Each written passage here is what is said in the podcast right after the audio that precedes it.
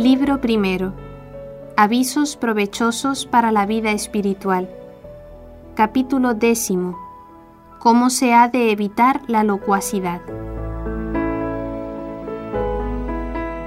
Huye cuanto pudieres del bullicio de los hombres, pues estorba mucho el ocuparse de los negocios del mundo, aun cuando se haga con buena intención, porque fácilmente la vanidad nos tienta y nos esclaviza. Muchas veces quisiera haber callado y no haber estado entre los hombres. ¿Por qué pues hablamos tan de buena gana unos con otros, siendo así que raramente volvemos a nuestro silencio sin haber manchado nuestra conciencia. La razón de ese mucho hablar está en que buscamos en eso nuestro contento y consolación y comunicar a otros todos los pensamientos que fatigan nuestro corazón.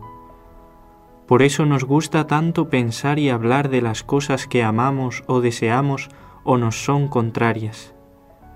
Pero desgraciadamente muchas veces lo hacemos vanamente y sin provecho porque esta consolación externa daña mucho e impide la consolación interna que viene de Dios.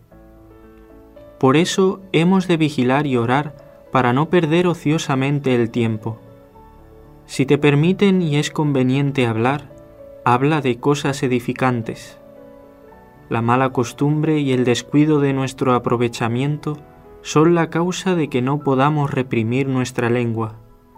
Sin embargo, mucho fomentará nuestro espiritual aprovechamiento el hablar en común de cosas espirituales, especialmente cuando se juntan muchas personas de un mismo espíritu que se aman en Dios.